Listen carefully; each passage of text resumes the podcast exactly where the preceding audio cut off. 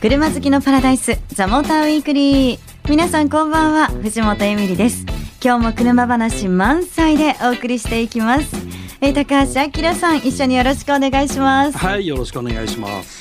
さあ今月あの9月はですね、うん。セダンをやったりとか、うん。あとはあのレースでね、うん。あのメディア対抗レースをやったりとか。あ、参加しましたね。はい、い。ろいろいろいろと、うん。まあちょっとバラエティに富んできたかなということで、もしかしてまた SUV ここでやっちゃうんじゃないの？と思って心配している皆さん。SUV ばっかり今年はね取り上げてますけれども、はい。違います。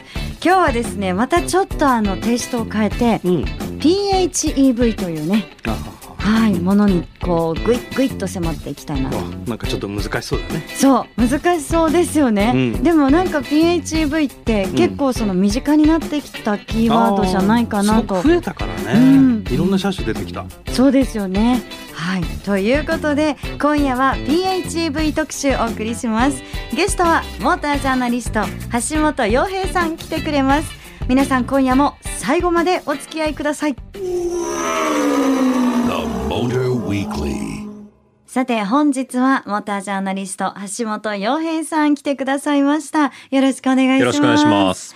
あの今日のテーマはですね、はい。ちょっとあのテイスト変えまして PHEV 特集ということでお届けしていきたいと思います、あの PHEV PHV ともね、うん言いますよね。ねはい。それはもうそこは PHV も PHEV もはい。同じものっていうふうに考えていいでですすね。はい。かね、メーカーによって呼び方がちょっと違う違うというねことですよね。はい、でも本当に最近ですねこういったね言葉っていうのは結構聞くようになってきて、はい。高橋さんも言ってましたけど、まあ、車種も増えてきたんですけど、うん。私そもそもねこのメリットっていうのはどういうものなのかなというところをおさらいしたいです。うんうんうん。はい、PHV、PHEV って何がいいんですか？ズバリ。コンセントをつなげることですよ。コンセント？つなげること。車にね。はい。うん。ということは、うん。いっぱい電池を貯めてからはい。お出かけできますよと。そうするとエンジンをかけずにしばらく走れるようになるとはい。いうところですよね。まあハイブリッドよりもやっぱり電気自動車感があるっていうかね、うん。うん。まあそういう外部充電できて、えーまあよく言う深夜電力とかね、まあ、あるいはソーラー電力とか、はい。風力電力を家で持ってる人いないけど。まあサステナブルなね。ね。はい。な電力で、えーまあ、なるべくこうエコに行きましょうと。そのエコのためにっていうことでこういうのが生まれてきてるんだけど、まあ難しくなっちゃうんだけどその、えーじゃあその電力電源はどっから来てんのっていう話になるとやっぱり化石燃料から発電してたりもするんで単純にエコだって言いにくいことは言いにくいんだけどね。ただこれアメリカのゼブ規制っていうゼロエミッションビークルっていう規制に対応するためにどうしてもこういうことをやっていかなきゃいけない。これはつまり排 CO2 の排出を少なくするためのツールとしてこういうのができてきたってことなんだけどね。うん。一定量、えー販売しているメーカーはこういうものを持ってないといけないという状態が続いているということですよね。あ排気ガス出さないじゃん電気で走ってる時あ、は。そうですよね。そっか。あだから規制をクリアできるっていうことなのね。うんだから作らざるを得なくてやってるようなところも多分メーカーにはあるのかなとは思うけどね。ただそうはねあの終わってないところがはい日本の、まあ、国産 PHEV の各社なんで、はい。エコだけじゃ終わらずお楽しみに使っちゃおうっていうところがね日本車のうん。PHEV はいろいろあるかなという感じはしますよね。うん。はい結、構ね日本でも、えー、と車種を挙げるとどんな車がありますかね、今、まあ、あのアウトランダー PHEV、はい。ね、こちらは三菱のコーナーが、ねうん。ありますけど、まあこの間、うん。あのホンダの開発の方に来てもらったクラリティ PHEV、はい。それもあるしね、はい。はい。あとトヨタのプリウス。プリウスですね。うん PHEV、はい。うんまあ、クラリティとプリウスは結構真面目にというか、ま、真面目にって言ったらあれですけれどうんそうしたらアウトランダー真面目じゃないのかって言われると困るんですけれど、あのアウトランダーが一番特化してますよね。お楽しみ方向に使っちゃおうかなっていう、いやー。いろんなことやってるもんね、ええ。うん確かに。まあそれこそ SUV ですよ。SUV の話この番組しちゃいけない。ってあそんなことないんです。そうじゃないんです。け ど全然ない。あのーまあキャンプで使おうとかね、はい。あのーコマーシャルなんかでもやってますけれどああいうことができたりとか、僕ね冬の山の中でわざわざあれで電気コンロ使ってええ。あのバーベキューやったりとかえー企画でやったことあるんですけれど、ええ。普通やらないでしょ やる必要ないんですけどまあそんなこともできますよっていうところがね、うん。面白いところですよね。うん。はい、そもそもだって SUV のあの大きいボディではい。PHV にしてるっていうのは世界初なのか世な界初ですよね。はい。ね、えそこら辺がまず面白いよね着眼点がね。え なんでこれを使ったんだろうっていうところがね。はい、でも新しいなんかねこのはい。PHEV っていう車だけに、うん。うん。結構ねいろんなことができるっていうのは、うん。普通の車でできないことができるっていうのはすごくポイント高いなってね思ったりしますけど、はい。で実際その走りだったりとか、はい。そういった部分でもこう普通の車とこう違ったりっていうのはあるんですかね？まあ、あの静かに走ってれば、うん。あのほぼ電気自動車としてね街中ではあの走れますし、はい。あの日本の PHEV はどんどんどんどんこの走行距離が伸びていって今一番長いので、えークラリティになるんですかね、うんうん。EV 走行距離がついに100キロ越したとあいう表示があるのあ、で、ええ。あの僕この前横浜の街中乗ってたんですけれどほとんどエンジンかからなかったです。あそうですか。しかも高速道路でもね。ええ。そうだよね。高速のモーターで走っちゃうんで、本当電気自動車だよね乗った感じはね。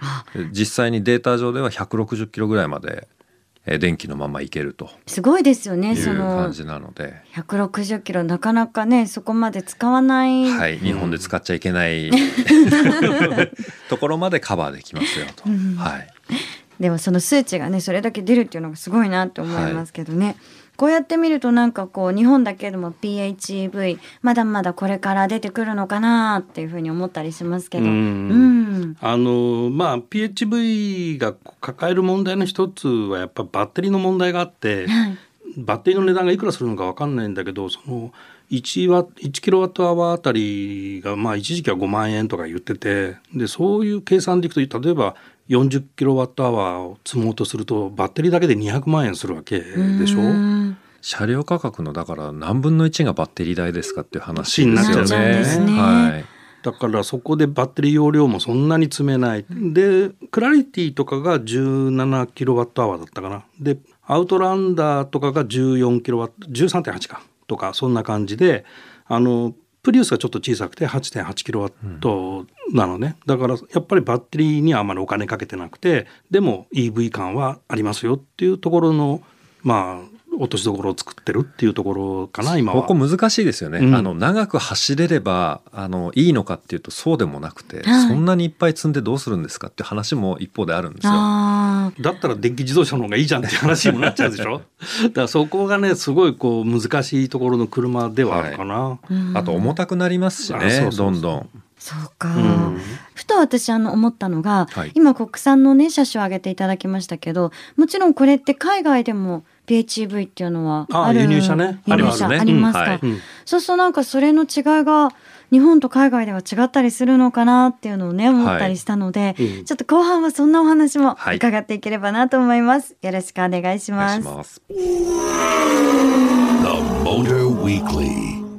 さあ本日のゲスト橋本洋平さんここからもよろしくお願いしよます。ろしくお願いします。あの橋本さんその PHEV 輸入車の PHEV っていうのもありますよね。ですよね。はい。はいで、えー各社見ていくと、はいまずさっきまで話してたところと全然違う傾向があるなっていうのが、えええー EV 走行距離が短いですよね。あ短いんですか？日本車に対して。はいはい。全体的にね、えーまあ半分以下えーな傾向がまあですかね。30キロ前後走るのがねそうですねあそうなんですね。はいえーえちなみにごめんなさい車種で言うとどんなく BMW えー、330E。330、はいあとはメルセデス・ベンツも、はい。まあ C クラスとか E クラスとか。うんありますねあるとか、はいで。あとはえっとボルボですか？はい。うんはい。XC60 とか90とか。90とか、うんそう今ねなんかこう資料を見ていくと、はい確かに走行距離が日本の PHEV と比べて違いますね。はい。えーそうなんだ私なんかあの輸入車の方が長いのかと思ってたんですけど、はいうん違うんですね。なんかこの辺にね合理的なんだなっていうところが現れてる感じしますよね。ああご合理的。はい。あのヨーロッパっていうか、まあ、日本以外だとはい車の,、あの一番売れるグレードっていうのが、まあ、あのエントリーグレードっていうかね標準車これが一番売れるのね。うん。でそのあオプションとかいろんなものをくっつけて一番豪華なトップグレードが一番売れ残っていくっていうのが、まあ、販売の普通のパターンなのね。でそれって何かっていうと車に必要なものがついていればそれで十分ということでそれ以上に必要な装備っていうのはあまり重要視してないっていう傾向がやっぱりヨーロッパではある。そのじゃあ PHV 買うときに通勤距離にもよるんだけど家から会社まで行ってで会社から家帰ってくるまでの間を電気で走れればいいかなとでそれ以上のものは別にいいよっていう考え方がやっぱり一般的になってて、で家帰ってきて家で充電する。でそうするとバッテリーも小さくて済むし、EV 航続距離は当然短いんだけど非常に合理的で長距離行く時はガソリンで走ればいいじゃんっていうふうに割り切りがあるっていうね。うんそういう合理的な考え方があるんでこう無駄無駄にっていう言い方が語弊があるけども大きいバッテリーはやっぱ積む傾向にはないというところ。ああそうなんですね。でそれとこういう仕組みを持ってる車自体がみんなプレミアムモデルだってことうん、高い車ばっかなんだよね。あだバッテリー代がやっぱりさっき言った、ね、よあの40キロ40キロはあーもう積むと200万とかしちゃうわけでそれは車両価格に跳ね返っちゃうでしょ？だからバッテリーを小さくして、まあ、30万とか50万とかっていう金額であれば高級車だと割と吸収しやすいと。でも車両価格が安い大衆モデルだと大衆量販モデルだとすごい高い車になっちゃうっていうところで、大衆車にはなかなか積まないっていうところ。うんあ、そっかじゃあなかなかその小さい車対象車だったりとかそういう車には、ヨーロッパだとやらないね。ううんん、なるほど。まあ日本もないもんね。PHEV ねちっちゃいのはね。あと積むスペースがないっていう問題あそうかはねそもそもありますよね、うん。コンパクトカーに積もうと思ったら、はい。車幅よりはみ出ちゃいますっていう状況が起きると思うんで、うん。はい、うん。なるほど。でもあのー日本のね国産 PHEV とそして輸入車の PHEV も今車種がいくつか上がりましたけど、はい。もちろんこのね単純比較ってできないですけど、橋本さんこれ結構好きだよみたいなのあります？僕ね一番好きなのはアウトランダーですね。アウトランダーですか？あら実はこの後たっぷり伺おうと思ってたけどアウトランダー選びましたね。ええ、その流れも知っててなんですけど。っていう話じゃなくて、はい。あの本当ね面白いと思うんですよね。あそこまでその、エコエコしてるばっかりの車ってやっぱりどうしてもね僕受け付けないというか。あダメなんですか。ええうん。お楽しみがないとやっぱりやってられませんっていう感じになるんで。はいはい。あれでキャンプできるとかって夢あると思いません？やっぱり。うんいやありますね、うん。確かにね。なんで大好きです。前から登場した時から大好きです。そうですか、はい。結構その輸入車の方とかはどうなんですか？この日本の国産 PHEV と走りはあんまりその変わまあまあ、航続距離の問題うんはさっきお話した通りなんですけれど、まあ、それ以外の部分であの急速充電がねあのまだできないものが多いので、うん。えー出先で高速道路のねあのサービスエリアで急いで入れようとかそういう使い方はもうそもそも考えられてないというところがはいちょっと楽しくないかなと。せっかくあるプラグはやっぱり挿したいっていうのはねあるんで、うんはい。えそっか。ということで PHEV なんかね今後本当にどういう風になっていくのかなっていう感じで考えるとやっぱその環境問題っていうのはもう切っても切り離せない問題になってくるのかなと思まあいますね。ね今の車作りはねそこはね馬力一本やりってわけにいかないしね。トランプさんそうするみたいだけどさ。どうなんですかねあれね。どうなんだろうね。うんなんか税務規制撤廃みたいな意見も出てきてるから。はいそうすると電池いらなくなるからね。うん 中国真っ青みたいな話になってくるし。まあそうはさせまいといろいろ政治的な動きがいろいろあるからーなんかいろんな思惑が思ね惑がもう,、ねもう入り乱れちゃうから。で、うんどれが本当なんだろうっていう話をしだすと、多分放送終わっちゃうと思う。う んそうですようね。んでも橋本さん的に今後なんかこういう車があったらいいなとかこうなってほしいなっていうのあるんですか？PHEV のスポーツカー出してほしいですね。ああれ？ポルシェにあるんじゃないの？うん。あのーどんどんねそういうのが増えてってほしいっていう感じですねあ。今、うんそのポルシェにはその、はいあるんですね。それがパパじゃあ、ナメラ？だからなかなかそれだけ高い車だと買えないので。そうですよおね。求めやすい価格のうん。PHEV のスポーツカーなんていうのが出てきたら面白いかなあって思ないるほど。なるほど。そうですよね、はい。PHEV も本当にいろいろジャンルだけじゃなくってそそういうのも広がっていってっていう、ああそっか。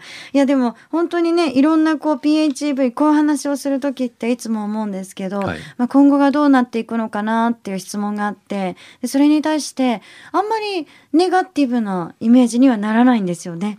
すごくねこれから先の車って。うん。あの違った世界を必ず見せてくれると思うので、はい。これから先、はい。やっぱりいつまで同じものをやっててもね、うん。あの面白くないと思うんで、うんなんかやってくれないかなってね。空飛ぶ車の話もありますけれど、はい、ねあれもねね。気になりますけどね。え。うん。まあ、そういうものを今後ねどんどん増えてってくれたらなとは思いますね。ね、はい、なんか橋本さんは空飛ぶ車でもレースしそうですもんね。やります。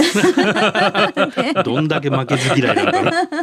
ね、はい。でもまたぜひあのいろいろとお話聞かせてください。はいえ本日は PHEV 特集をお送りしました。で、えー橋本さんこの後もですね、三菱アウトランダー PHEV のコーナー一緒によろしくお願いしよろしくお願ます。いします。The Motor Weekly. さあ、ここからは新たにモデルチェンジしました。三菱アウトランダー PHEV ピックアップしていきます。え今回のですね、私、マイスター藤本のお相手は、先ほどに続きまして、橋本洋平さんです。はいそして高橋さんもよろしくお願いします。はい、よろしくお願いします。ということで、マイスター藤本。はい、と呼んで。ごめんなさい鼻で笑っちゃっね、まずね、そこを笑っていただくところなんですよ。そうなんです。というふうに私は呼ばれていると勝手に思っているんですけど、は今回ですね、やっぱり橋本さん来ていただいてますので、私もちょっとこの辺はよくわからない、サーキット走行はいみたいなね、お話から入っていきたいなと思います。で、まずそもそも、こうサーキット走行って、車のどんなことが わかるんですか？車の極限状態が分かりやすい感じですね。極限状態、はというと、もう事故るか事故らないかのギリギリのところ。その極限ですか、はい。まああとあの雪道なんか行くと、うんどんな人が乗ってても、えー簡単にその車の限界っていうのを越してしまいやすいんですよね。あはい。交差点でもスピンしちゃったりとかっていうことが起きると思うんですけれど、はいそれがサーキット行くと雪じゃなくてもうん極限がわかるぞというところですよね。はい。でこのアウトランダー PHEV も最初はあの試乗会はサーキットでね、はいされてそちらでも乗られましたけど、はいその時どうでしたか橋本さん？まあそもそもよくサーキットでやったなと思ったんですよね。SUV ですよ。ねしかもそうですよね PHEV ですよ。そうだよね。三菱元気あるなと思いましたけれど、うんうんはい制限速度とかね一応書いてあったんですよこの工程は何キロで走ってくださいっていうのがあったんですよね。で一般道の走行状態で見てくださいとまずは。でその後はご自由にどうぞって言われたんで、ええ。随分な自信だなと思ったんですけれど、はい。まあ本当よくできてるというか随分進化してるっていうのは分かったのは、うん。まずボディはい。と足回りをガラッと変更して、はい。しかもステアリングをクイックにしましたっていうんですよね。はい。これかつてね三菱がランサーエボリューションっていう車で1から10まであるんですけれど、はい。毎年のように何かしらいじって早くしようっていう頃とええ。何も変わってないんですよね。変わってないんですね。ええ。だからかと思ってうんサーキットでうんどうぞ全開にって言われたのは、三菱らしいらしいですよね。ところですよね。そう。あのあれですよね。今回新しくなったこの19型、はい。19年型から、はい。あの SAWC にはい。スポーツモードっていうのも追加されたんですよね。はい。でスノーモードもそうだ新しく追加されたんですけど、これあの橋本さんは、はい。プロトタイプにはい。雪道でも走られてますよね。そうですね。半年ぐらい前に乗せていただいたんですけれど、はい扱いやすさというか安全にもなっているしん。自分の思い通りにも動くようになったんですけれどそれなんでできるようになったかっていうとはい。モーターの出力がアップしたんですね。で後輪にかけられる駆動力が少し増えたんですよかつてより。なのでそこを生かしてよく FR のように走れますとかって言うんですけれどはい。あの第二のねステアリングとかって言うんですけどねアクセルのことをね。はい。それがねアクセルでこう自在にコントロールしやすくなったっていうねところが随分進化したところですね。えー、まはい。たそれもちょっとすごいですね。奥深い話になってきましたけど、この19年モデルってあの、そもそもこの PHEV のシステムが大幅改良っていううところがね。はい。あるんででそこのまあ一つが今橋本さん言ったそのモーターの出力がアップしてるっていうのもあるんだけどもあのバッテリー自体も電池容量をアップして出力もアップして、で航続距離が60キロから65キロ EV 走行距離が伸びてモーターだけで走れるトップスピードも135キロ135キロですね。前ははい。125ぐらいだったんで、うん。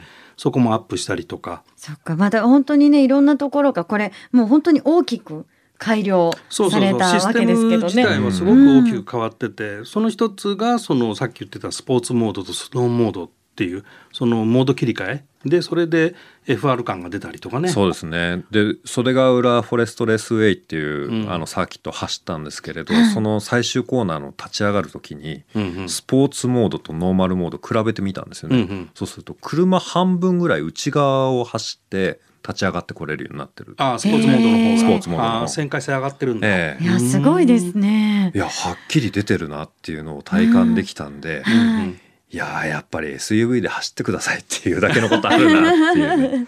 思いました。はい。橋本さんだったらこれアウトランダー PHEV このね新しくなった車で、はい。どうこう走りたいですか？やどんなドライブを？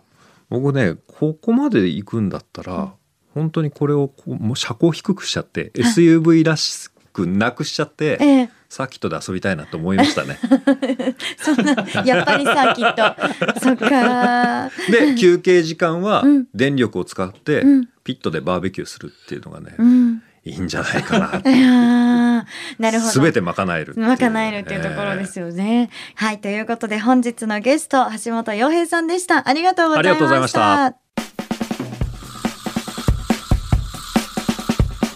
お送りしてきましたザモーターウィークリー。本日はね PHEV PHEV ね。ね。なかなか難しいよね。難しいですね、うん。でもこうやっぱりそのアウトランダー PHEV のお話も聞いてて、いろんなことができるよねっていうことがなんかすごくね残った気がします私。技術の可能性広がってるからね技術でね。うん。ね。